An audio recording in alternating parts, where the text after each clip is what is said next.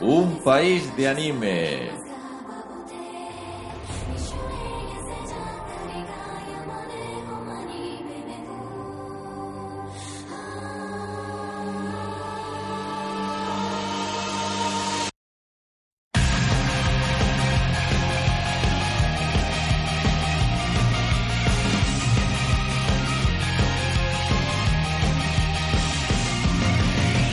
Buenas tardes a todos y bienvenidos a un nuevo mini podcast, un experimento que nacía el año pasado y en el que, como sabréis, tratamos de trasladar el habitual esquema de nuestras entradas a una versión sonora.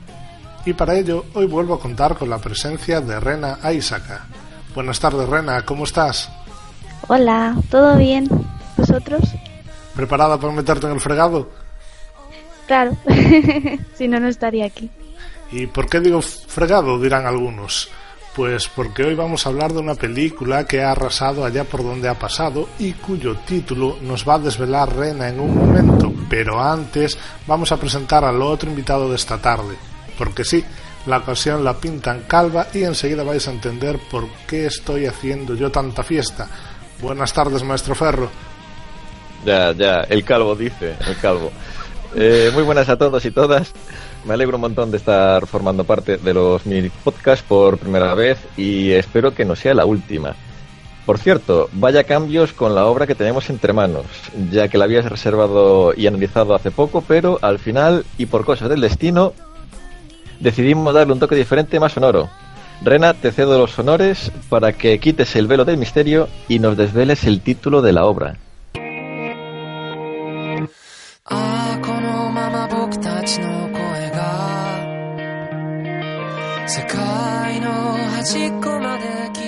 Pues en este mini podcast vamos a analizar Kimi no Niwa, que también es conocida por Your Name, y donde se ha estrenado en España en cines, como dando un gran salto y con unas grandes ventas en, en el cine. Añadida en mi lista desde mucho antes de que lo hicieran las dos personas que hoy me acompañan, o al menos eso es lo que yo creo, y si no que me corrijan los presentes, ya que yo supe de ella desde que fuera anunciada en el Festival de Cine de San Sebastián, el 22 de septiembre del año pasado. Your Name es una película del estudio de animación Tokyota Comics Way Films, que ha sido dirigida y guionizada por Makoto Shinkai, siendo ya estos dos nombres viejos conocidos en el blog gracias a la película Viaje a Agartha. Aunque a título personal he de añadir que ya sabía con anterioridad del buen hacer del señor Makoto gracias a la OVA Voices of a Distant Star. Estrenada el 3 de julio de 2016 en la convención Anime Expo de Los Ángeles, la cinta de Comics Wave aún tardó más de un mes en ser estrenada en su país natal, lo cual, por cierto, poco o nada influyó a la hora de llenar los cines. Y es que no fueron ni uno ni dos los fines de semana en los que Your Name se situó como la película más vista, sino cuatro. Un éxito arrollador que, obviamente, iba parejo a sus ingresos, hasta el punto de situarse como la primera película de animación en superar la barrera de los 10.000 millones de yenes sin pertenecer a Ghibli, hito este que alcanzaba al poco de pasar los 28 días de su estreno, consiguiendo recaudar finalmente a lo largo de todo el 2016 en Japón unos nada despreciables 174 millones de dólares. No obstante, y si estos números dan buena idea del tipo de película ante la que nos encontramos, la otra cara de la moneda se sitúa en los premios que recibió desde el día de su estreno. Mejor largometraje animado en el Festival de Cine de Sitges, Mejor película de animación para la Asociación de Críticos de Cine de Los Ángeles y los premios a la excelencia en animación, guion del año y excepcional en música que le daría la Academia Japonesa de las Artes y las Ciencias Cinematográficas son algunas de las muestras de la buena acogida que también se trasladaría en la audiencia general. Como buena cuenta da de ello webs como Metacritic, IMDB o Anime News Network. Y en este momento, bueno, más bien desde el día en que supe de su existencia, empezaría el interés del que os hablaba por la misma, ya que desde su pase por el Festival de Sitges Allá por el 10 de octubre, un servidor no volvió a saber nada más de la misma hasta muchos meses después, cuando supe que Selectavision se había hecho con los derechos de la misma para España y que la estrenaría en cines el 7 de abril. Pero ya de eso hablaremos más adelante.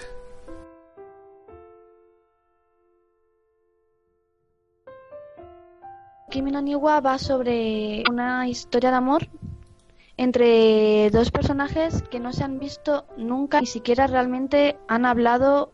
Eh, son Mitsuha y Taki. Mitsuha es una chica de un pueblo de Japón y Taki es un chico de la ciudad de Tokio. Y lo que ocurre es que cuando duermen al día siguiente intercambian cuerpos. Mitsuha se queda en el cuerpo de Taki y Taki se queda en el cuerpo de Mitsuha.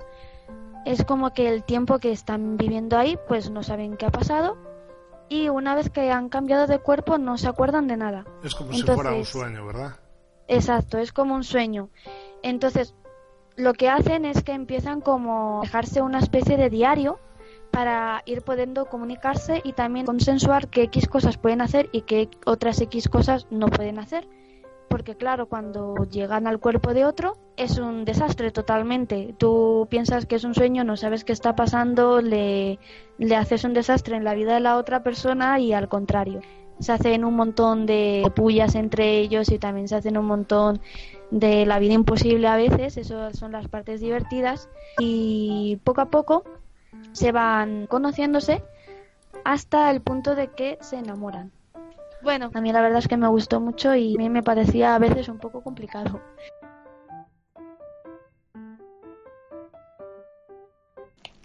Pues para comentar los personajes, vamos a empezar por Mitsuha. Es la que inicia la película de Your Name. Mitsuha es un personaje femenino, obviamente, que vive en un pequeño pueblito de la montaña.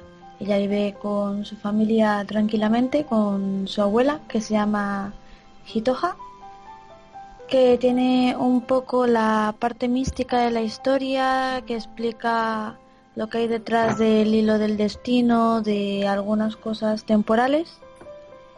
Eh, también tenemos a su hermana pequeña, que es Yotsuha, que también sale bastante. en realidad, pues no tiene no tiene mucho más, o sea, es una es su hermana pequeña que va a primaria y en realidad ya está. Eh, de familia cercana a Mitsuha. Luego está eh, su padre, que es el alcalde, pero que no sale mucho. Y luego están los amigos de Mitsuha, que está el chico y la chica, que en realidad no es que hagan un papel muy importante en la película, pero acompañan a Mitsuha en sus aventuras y en realidad no hacen nada más. Son personajes que están bien, pero que no aportan cosas así muy, muy importantes. O sea, su amigo se llama Katsuhiko y la amiga es Sayaka y ya está. Luego por el lado de del protagonista, que es Taki. Él vive en pleno Tokio, es un estudiante, pues no sé, secundaria parece, que de su familia no se ve nada, de quien se ve es de sus amigos y compañeros de trabajo. Él tiene una compañía de trabajo que se llama Miki, trabaja en el restaurante donde él también trabaja y en un inicio a Taki parece pues que está enamorado de ella, básicamente. Y de hecho Mitsuha le concierta también citas con Miki, pero tampoco se le da una, un mayor, una mayor importancia. Ella le acompaña cuando él decide buscar a Mitsuha en su pueblo, pero nada más, o sea, tampoco es que haga muchísimo. Y luego están los, los dos amigos de, de Taki. Uno de ellos es quien más hace por él, que la acompaña también al pueblo y el otro le cubre en su trabajo para poder faltar. Y sí, básicamente. Uno de ellos es Nobunaga, y el otro es Kaito. Y en general los personajes no es que hagan cosas muy importantes en la película. O sea, los personajes realmente importantes es Taki y Mitsuha, que son los protagonistas. Incluso la abuela sí que puede tener un poco más de importancia. Pero es más bien la, suma de cada pequeño personaje el que hace realmente el aporte. Pero no hay personajes secundarios que hagan mucho más que otros. Sí, hay algunos que salen más que otros, pero realmente es un poco la, la suma de cada uno. Realmente personaje importante y que se ve aún más bien que evoluciona y eso serían los protagonistas.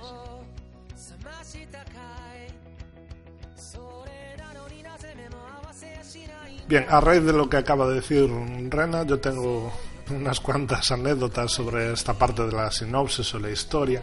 En mí, como ella bien decía, a mí no me pareció tan bien. Y es que el hecho de que los protagonistas se ganen la afinidad del espectador a base de mostrar la versión pervertida de sus personajes.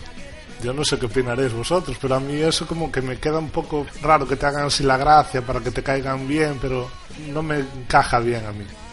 A mí me pareció divertido, de verdad. Me pareció entretenido.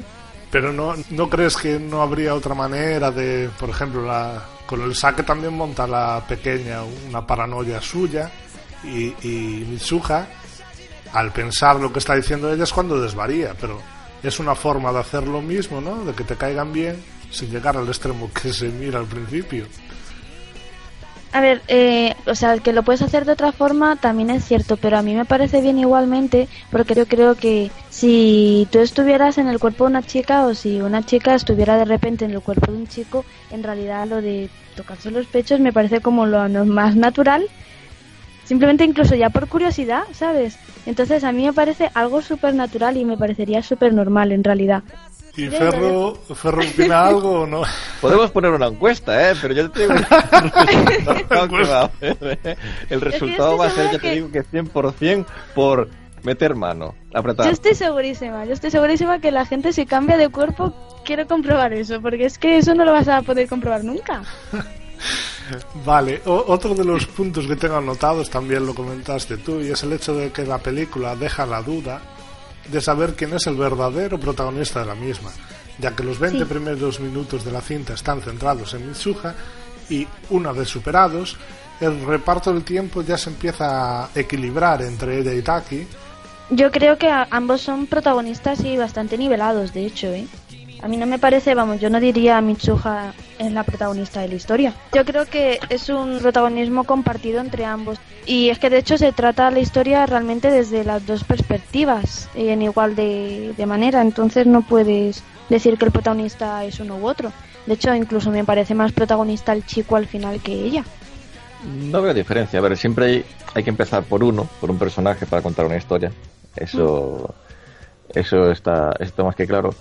Pero yo creo que empezaron por, por Mitsuha por darle el énfasis de querer irse a Tokio. ¿Qué pasaría que si fuese a, a Tokio? Después tenemos lo que es estar en Tokio, pero ya por parte de lo que es de, eh, de Taki. O sea, de- por así decirlo, un- una, se lanza una pregunta, no se lanza realmente, pero es ¿qué pasaría si? Y luego vemos el complemento de ahí de cómo podría ser, nos imaginamos cómo sería la, la vida de Mitsuha en, en, en lugar de, de Taki.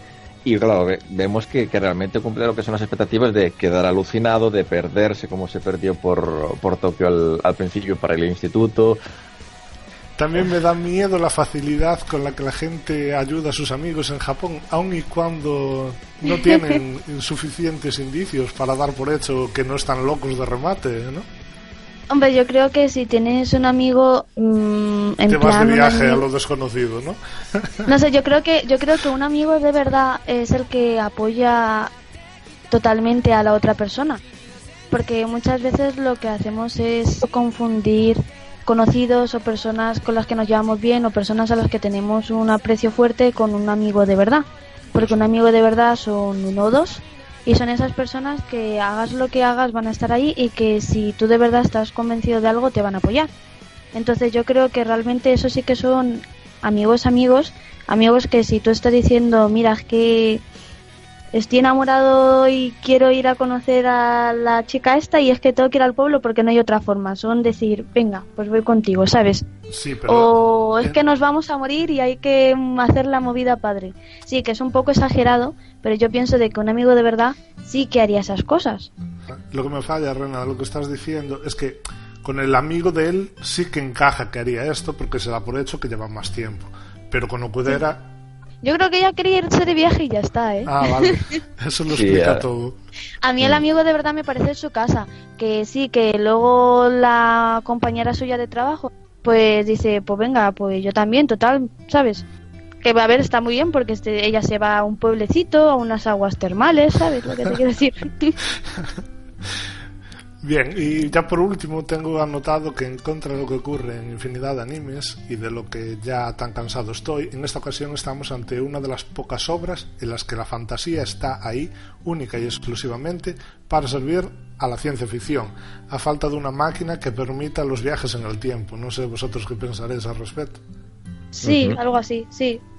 O sea, meten las por decirlo, las leyendas que hay así de Japón para hacer el cambio. Efectivamente.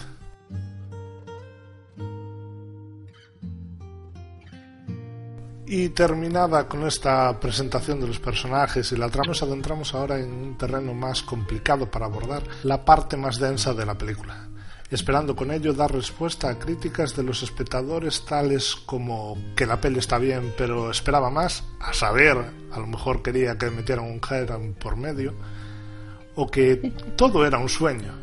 Y para ello hoy contamos con la presencia de DR Ferro. Bueno, es mi turno en este mejunje de líneas temporales, viajes en los que parece que alguien se metió mucho crack y algún apretón de tetas esporádico. Pero antes de lanzarme al ruedo de la explicación para Damis, de la historia me refiero, quiero dar unos ligeros conceptos que aparecen en la obra y que son de vital importancia. El primero que voy a explicar es, para mí, el más importante. Se trata del entrelazamiento cuántico. ¿Qué es el entrelazamiento cuántico? Es una relación entre dos partículas subatómicas en la cual no importa la distancia o la dimensión. Recordemos que científicamente se debate si nuestro universo tiene, por ejemplo, 11 dimensiones, hay algunos que, que opinan que tiene más pero tres de las cuales se saben cuáles, cuáles son las que, las que existen, es decir, las espaciales, largo, ancho y alto, y luego hay una cuarta que también se, se considera real, que es la del tiempo. En esta relación, si influimos en una partícula, la otra se verá afectada de la misma forma. Por poner un ejemplo sencillo, tenemos dos fotones, que son partículas subatómicas, unidos a nivel cuántico. Uno, por ejemplo, está en la Tierra y otro en Marte. Si afectamos al de la Tierra, el de Marte mostrará las mismas consecuencias al instante. Y sucedería lo mismo si en vez de Marte, por ejemplo, está en otra punta de la galaxia o del universo.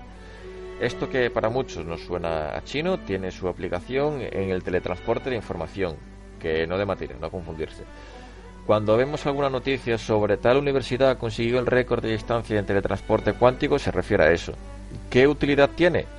Pues a futuro podremos tener comunicaciones en tiempo real en otros planetas cuando se envíen rovers de exploración o para futuras colonias de astronautas, ya que a día de hoy una comunicación hacia Marte lleva 20 minutos de ida y de vuelta.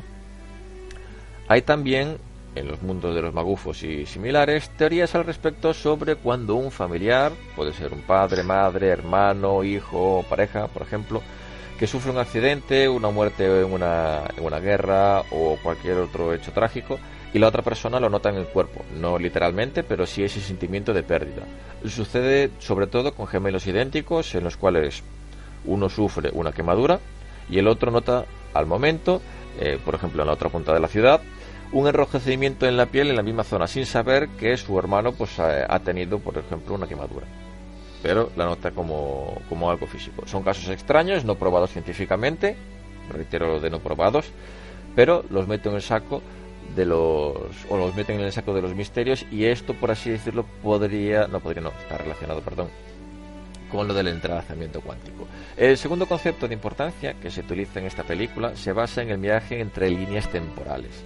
No obstante, a pesar de los habituales fallos en obras o en otras obras respecto a los viajes en el tiempo o entre líneas temporales y el caos que puede causar a nivel argumental, aquí debemos tener en cuenta un detalle. Se utiliza el entrelazamiento cuántico para ese propósito, es decir, el cuerpo no viaja, sino que es la mente de la persona la que lo hace. Esto se basa en que la mente se trata como un concepto cuántico capaz de viajar en el tiempo y en el espacio sin la limitación de la materia.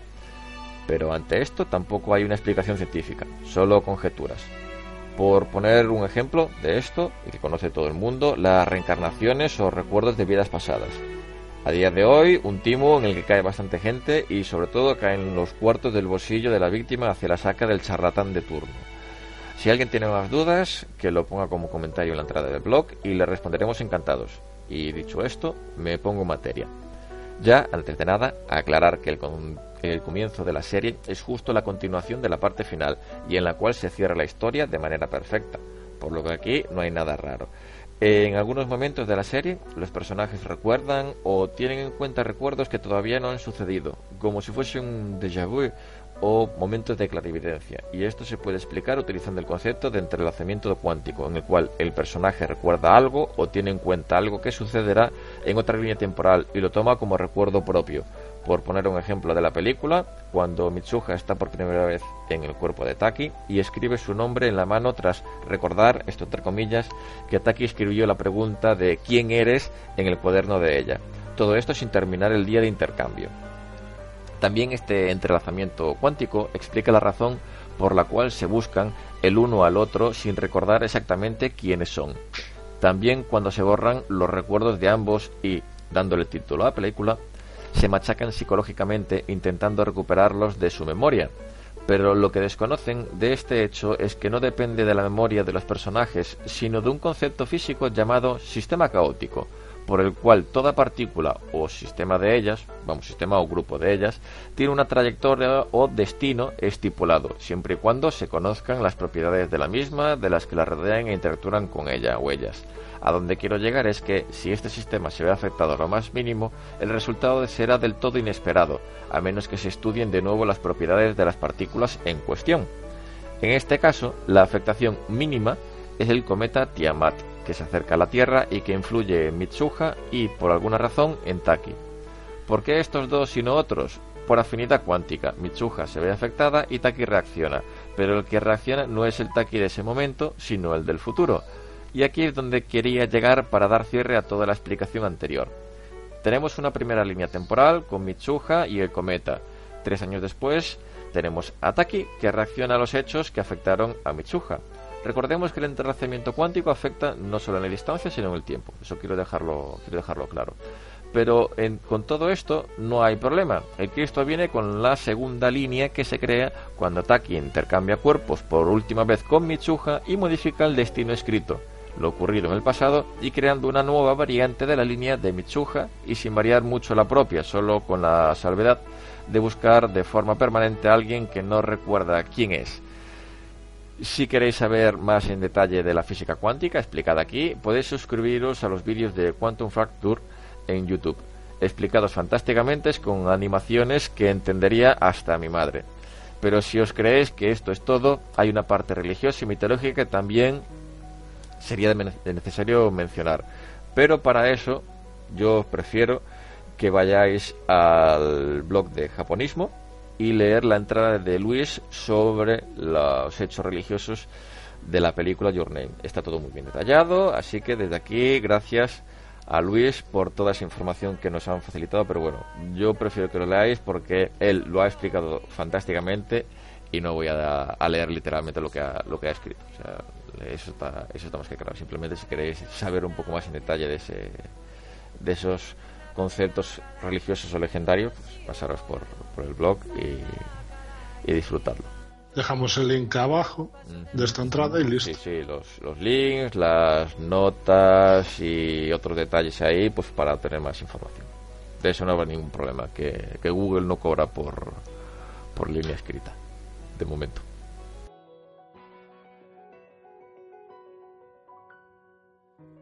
Empezando con las anécdotas, eh, tenemos el hecho de que se recurra al más allá para permitir que Taki pueda saltar de línea temporal y que queda un poco fuera de lugar cuando al mismo tiempo se nos dejan las suficientes pistas como para pensar que toda la magia ocurre gracias al cometa. Dato este que por cierto tampoco es muy plausible, ya que si bien sabemos que pasa cerca de la Tierra cada 1200 años, la película nos indica que lo de poseer a otra persona es algo común entre los miembros de la familia de Mitsuha. ¿Lo habéis visto así vosotros o no? Lo de recurrir allí a, lo- a la fantasía o a los kami, a ver, me recuerda un poco a, a la serie de, de Mushishi. A la hora de recurrir a medio deidades, medio criaturas fantásticas o espíritus para que te ayuden. Yo lo vi algo parecido. Pero ¿quién crea la magia aquí? ¿Es el más allá Mm. o el cometa? Eh, yo creo que es el más allá, aunque el cometa supongo Sí, que yo nos creo que es el un poco. cometa. Nos confunde un poco y yo creo que el cometa también tiene que al- algo que ver. Quizás que es la, el tema del- de los espíritus sí esté presente, pero sí, puede ser que, que el cometa los haga realidad. Es decir, que sea el que le dé la chispa para, para que se encienda ese fuego. Sí, el cometa es como, por así decirlo, un ayudante de esto y luego, pero por otro lado también dan a entender que la madre de Mitsuha ya había pasado por algo así, ¿no? Efectivamente. Y, el, y el cometa. En- y el cometa, pues no había ningún cometa en ese entonces. Ahí está. No, pudiese ser, por ejemplo, a pequeña escala, se podría confundir con otros aspectos. Yo supongo que, al, por lo menos yo lo entendía así, que podría ser clarividencia, ¿vale? De ver que puede pasar algo. Sí, a mí me parece más bien eso. O sea, porque por lo que dice, lo que cuenta la abuela, Mm. la madre cambiaba de cuerpos como por así decirlo para prevenir un mal. En esta historia el mal es el cometa, básicamente. Entonces como que es Mitsuha la que cambia de cuerpos como para intentar evitar la catástrofe, que Pero- realmente la evita Taki. Pero, Pero, En, la, en la historia no nos dejan claro que todo esto es a partir del primer impacto, que se genera todo este ciclo. no me acuerdo. Quiz- Quizás lo que pueda pasar es que llega el cometa y Mitsuha se vea potenciada en esos poderes y acabe eh, acabe pidiendo ayuda pues a Taki de forma inconsciente a través de ese, de ese intercambio como si el cometa es o sea, la madre, los- la madre misma lo hace y es, Mm. es que sea años antes, ¿sabes? Efectivamente. Y, y no solo la madre, sino que la abuela deja, da pie a que esa Sí, familia... a que eso ocurre. Vale, otra de las pocas diferencias que podemos apreciar entre las dos líneas temporales de la película la hallamos en la senilidad que muestra la abuela de Mitsuha en la línea temporal alternativa, digamos, la nueva que se genera, a reconocer que su nieta es otra persona. Y es que hasta ese momento, y a pesar de contar con evidencias más que claras, se había pasado media película sin darse cuenta de ello. Yo creo que eso se ve más, a ver, obviamente todo el mundo dice, oye, estás como súper rara, pero es como que la abuela, más que notar rara, sino que es como que directamente ve a otra persona, Pero ¿sabes? ¿por, por qué no lo mira al principio? Porque al, cuando va avanzando la película, yo creo que los intercambios son más frecuentes y también están como más fuertes, por así decirlo, con el cuerpo contrario. Eso Se es lo más que patente. Creo yo, sí. También lo nota el, padre ahora que lo pienso. Eh, cuando Taki quiere convencer al, al padre de Mitsuha y va al ayuntamiento y le dice cuando se, se comporta así de forma violenta, no eres mi hija, pero luego ve cuando realmente Mitsuha está en el cuerpo de él y se comporta también de forma violenta, pues ve que realmente es ella. Claro, porque yo en ese momento creo que fue más una apreciación del padre de que te estás pasando tres pueblos, Sí. frena un poco. Sí, sí. Mm, Yo lo lo veo más como que, que está des- irreconocible, no tanto como lo de la abuela. Cierto, pero lo que me llama la atención es que después, a pesar de que siga, entre comillas, violenta Mitsuha, sí reconoce como que es ella. Una- es un detalle así que me, que me llamó la atención.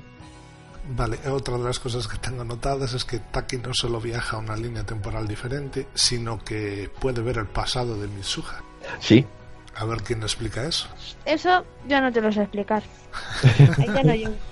No sé, es como, eso yo creo que parte de lo del hilo rojo del destino, de como que están tan, por así decirlo, sus almas tan entrelazadas, que es como cerca de una, ¿sabes? Y como no, para acabar con las anécdotas, destacar el buen trabajo de Makoto Shinkai al sortear de una manera tan elegante todos los problemas que se podrían derivar de los viajes en el tiempo. eso sí, porque en vez de, de viajar el cuerpo, simplemente se transporta la información, nada más. No caes en las paradojas de ninguna manera, es imposible. Ya Bueno, dentro de los fallos que le he encontrado, voy a empezar por este. El hecho de que los móviles no les permitan llamarse entre ellos queda muy bonito a la hora de cimentar la trama, pero llega a plantearnos preguntas como ¿por qué Mitsuha no puede llamar a Taki? Porque sí, la llamada de Taki a Mitsuha es completamente imposible, pero la de ella a él no. A no ser, claro está, que en el país del sol naciente no exista la portabilidad de líneas y tengan que cambiar de número cada vez que cambien de compañía. Y ya que estamos con los móviles, está también el misterio de los mensajes que desaparecen del diario de Taki cuando éste los está viendo. Es uno de los temas que más entusiasmarían a Iker Jiménez, de no ser porque esto está puesto en el film para hacer bonito solo. Eso es como que yo creo que quiere, por así decirlo, hacer visualmente que está viendo un cambio temporal y todo eso, ¿sabes? Sí, pero un poco tarde. Lleva lapsus. Ahí. Sí, eso es cierto, eso es lo que me, lo que me chocó ahí al ver, digo, pero tenía que ser de antes, es decir, tendría que decir, quedaría bien si ese, oh, no tengo mensajes ninguno. Entonces ahí estaría, estaría correcto. Y ya por último voy a comentar el, el, que cometieron en el cartel promocional de la película. Una escena en la que se mira a Mitsuha bajando las escaleras, ataque subiendo y si os fijáis, los dos tienen la cinta del pelo de la chica. Yo creo que simplemente está buscando tanto un sentido, sino meter cosas simbólicas de la película. Mm. Eso es lo que yo creo, ¿sabes? Y que posiblemente Sega, aunque se estén mirando, en realidad no se estén viendo, ¿sabes? Sino que siga habiendo esa valla entre ellos. Eso es lo que yo creo, porque claro, no van a poner la imagen final, porque es que entonces estás comido todo el spoiler final de la película. Ya, pero aparte de eso, de que se miren o no, en ese momento lo que es, es completamente imposible es la cinta del pelo. Claro, o la tiene uno o la tiene la otra. Aparte de que ellos no puedan estar ahí, porque la peli nunca están ahí. Por no mencionar el cambio de pelo que hace Mitsuha pasada la mitad de la película. En Japón, para las chicas, el corte de pelo se suele usar muchas veces cuando cortas una relación amorosa. Pero mm. ella no estaba. Pero le gustaba. También a veces se usa cuando te gusta alguien. Entonces ella, como que sí, le gustaba a Taki, fue a buscarle y Taki mm, no la recordaba para nada porque obviamente aún no estaba viviendo esa línea temporal, no es con ella, ¿sabes? O sea, es con el Taki del futuro. Entonces ella como que por así decirlo ve de que es imposible que estén juntos y para ella es como un corte, ¿sabes? En su en su querer, por así decirlo. En cuanto a apuntes a generales de la película, tengo que al igual que ocurría con un viaje a Agartha, en esta ocasión Makoto Shinkai vuelve a recurrir a los mitos, como decía Ferro, con un cometa cuyo nombre Tiamat nos traslada a la era de los sumerios para descubrirnos el juego de palabras oculto que nos deja, ya que según la leyenda sumeria, Tiamat fue un antiguo planeta de nuestro sistema solar que tras su destrucción dio origen a la Tierra y a la Luna ¿Y por qué digo que es un juego? Pues porque en esta ocasión el cometa vuelve a ser el encargado de crear una nueva Tierra, una nueva línea temporal, al permitir la creación de esta. ¿Lo veis así? Bueno, me parece curioso, ¿eh? No había, no había caído yo en, en ese detalle. Tampoco es que busque o que buscase el nombre de Tiamat. Eh, la película evidencia la flojera que se empieza a apoderar de las producciones niponas. ¿Dónde han quedado las obras en las que la vertiente trágica de la trama era la cosa más normal del mundo, por fortuna esto se compensa con lo que yo doy en llamar la occidentalización de la trama. Sí, sobre todo tienen que venderse a nivel... hay algunas que se venden a nivel occidental porque obviamente quiere, quiere eso el estudio o la productora, pero hay otras que le da un poco igual que salga o no, o no salga. Si quieres uh, ver el contenido, pues te lo compras, por ejemplo, en DVD o, lo ves por ahí en algún, en algún falso. O sea, hay, hay series y películas que, a, por ejemplo, a los estudios no, le, no les interesa directamente, sea por ser muy puro japonés que no entiende prácticamente nadie aquí en, Occidente o, o porque prefieren algo ya más, más local. Sí, eso por, sí. Por ejemplo, el Mushishi es muy, eh, muy folclórico, pero es a nivel japonés. O sea, tú lo traes aquí y la gente te dice, ¿qué es esto? pero es algo más. Pero, pero, claro, pero, es, pero tú lo ves y dices, es, es bonito. O sea, no solo te cuentan algo muy, uh, que es eh, parte de la mitología o de las creencias antiguas que tenía, que tenía Japón, sino también te lo relatan de una forma que dices, vale, me, me interesa y quiero más. Dame, dame, dame, dame esto. Además, y y obviamente eso, eso acaba vendiendo. Aprovechando lo que decía Rena al principio, voy a sacar también ahora el buen manejo de las situaciones que vemos pasando de escenas de pura risa, como las del comienzo de la película, a otras en las que las lágrimas se apoderarán de más de un espectador, aun y cuando no se sabe cómo va a acabar la cosa. Bueno, yo he visto que sí cambiaban, o sea, no era algo brusco, pero sí que era un cauce un cauce de historia muy muy bueno, o sea, estaba bien relatado. No se notaba así que, que metían las escenas así a trompicón o con calzador de ahora te meto esto, ahora te meto esto otro y tienes que tragar. No, no, no, o sea, va bien, o sea, lo ves y gusta y lo ves lo, en principio con, con lógica, no es un cambio así radical de una, de una escena a otra. Y en cuanto a las localizaciones, decir que muchas de ellas están basadas en lugares reales y se pueden ver muchos carteles comparando escenas, digamos. En internet, las escaleras donde se encuentran los protagonistas existen, muchas señales de tráfico están calcadas en la peli a la realidad, etcétera. Sí, eso se hace en algunas películas también, de allí de animación.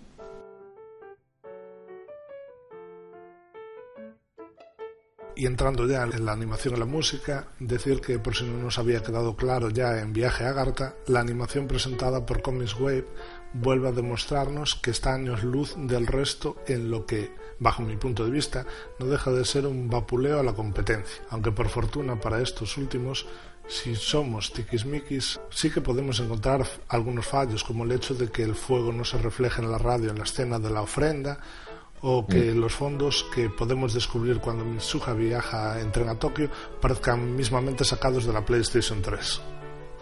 Bueno, hay algunos momentos que si te pones exquisito, sí, pero me recuerda, por ejemplo, a una, a una serie que en la animación puede resultar algo chocante o no le gusta a todo el mundo, que es la de Genshin o Gringar, me parece. Sí, que tiene los que tiene como los fondos difuminados raros. Como si fuese muy muy acuarela, muy Sí, sí, sí. Sí, Haito Genshin o Gringar, sí, esa misma esa misma es. Pero tú ves el dibujo de los personajes y, y lo ves bien y luego contrasta con, con, los fondos, que parece que se sale de la, de la línea. Pero eso desde el principio estamos hablando, ¿no? Sí, es siempre. Eh, sí, desde el principio hasta el, hasta el final. ¿Puede decaer en algún momento de la película? Vale. A ver, no, yo no he notado tanta diferencia para decir, madre mía, la han cagado. No lo he notado tanto. Sí hay Yo una tampoco he diferencia, notado así pero una diferencia. lo he visto- sea, a lo mejor te pones a mirar todas bien. las escenas, pues sí habrá a lo mejor algunas mejor que otras. Pero no es que Ujú. digas que hay ahí una gran diferencia que te des cuenta si no te estás fijando. Eh, en cuanto a la banda sonora, voy a decir que la primera impresión que tuve fue que se hacía bastante repetitiva ante la falta de otros géneros musicales. Claro que al ver la película de segunda vuelta, pues ya concordé mejor con ella, digamos. No sé vosotros qué opináis de la música. A mí me encantó. A mí también me gustó desde el principio. Sobre Vale, todo la, la canción final, esta, la de Sensen, ¿sabes? Ujú. y vamos a dar la nota ya. La nota, que de por sí ya iba a ser bastante alta, logra subir todavía más gracias a una historia que está cosida al detalle, unos personajes que saben conquistar al espectador y al hecho que a mi juicio resulta más destacable de todos, el de ver de primera mano cómo el trabajo de Makoto Shinkai consigue convencer a los escépticos e incluso a un público de mayor edad que el que cabría esperarse en las salas de cine, o al menos así es en nuestro país, y ver cómo la cinta es capaz de despertar diferentes emociones en ellos. Y es precisamente por eso por lo que Your Name consigue afianzar a Comics Wave como la sucesora de Ghibli y logra escalar hasta la A de nuestro sistema de valoraciones, pasando a formar así parte de las joyas de la animación de este blog.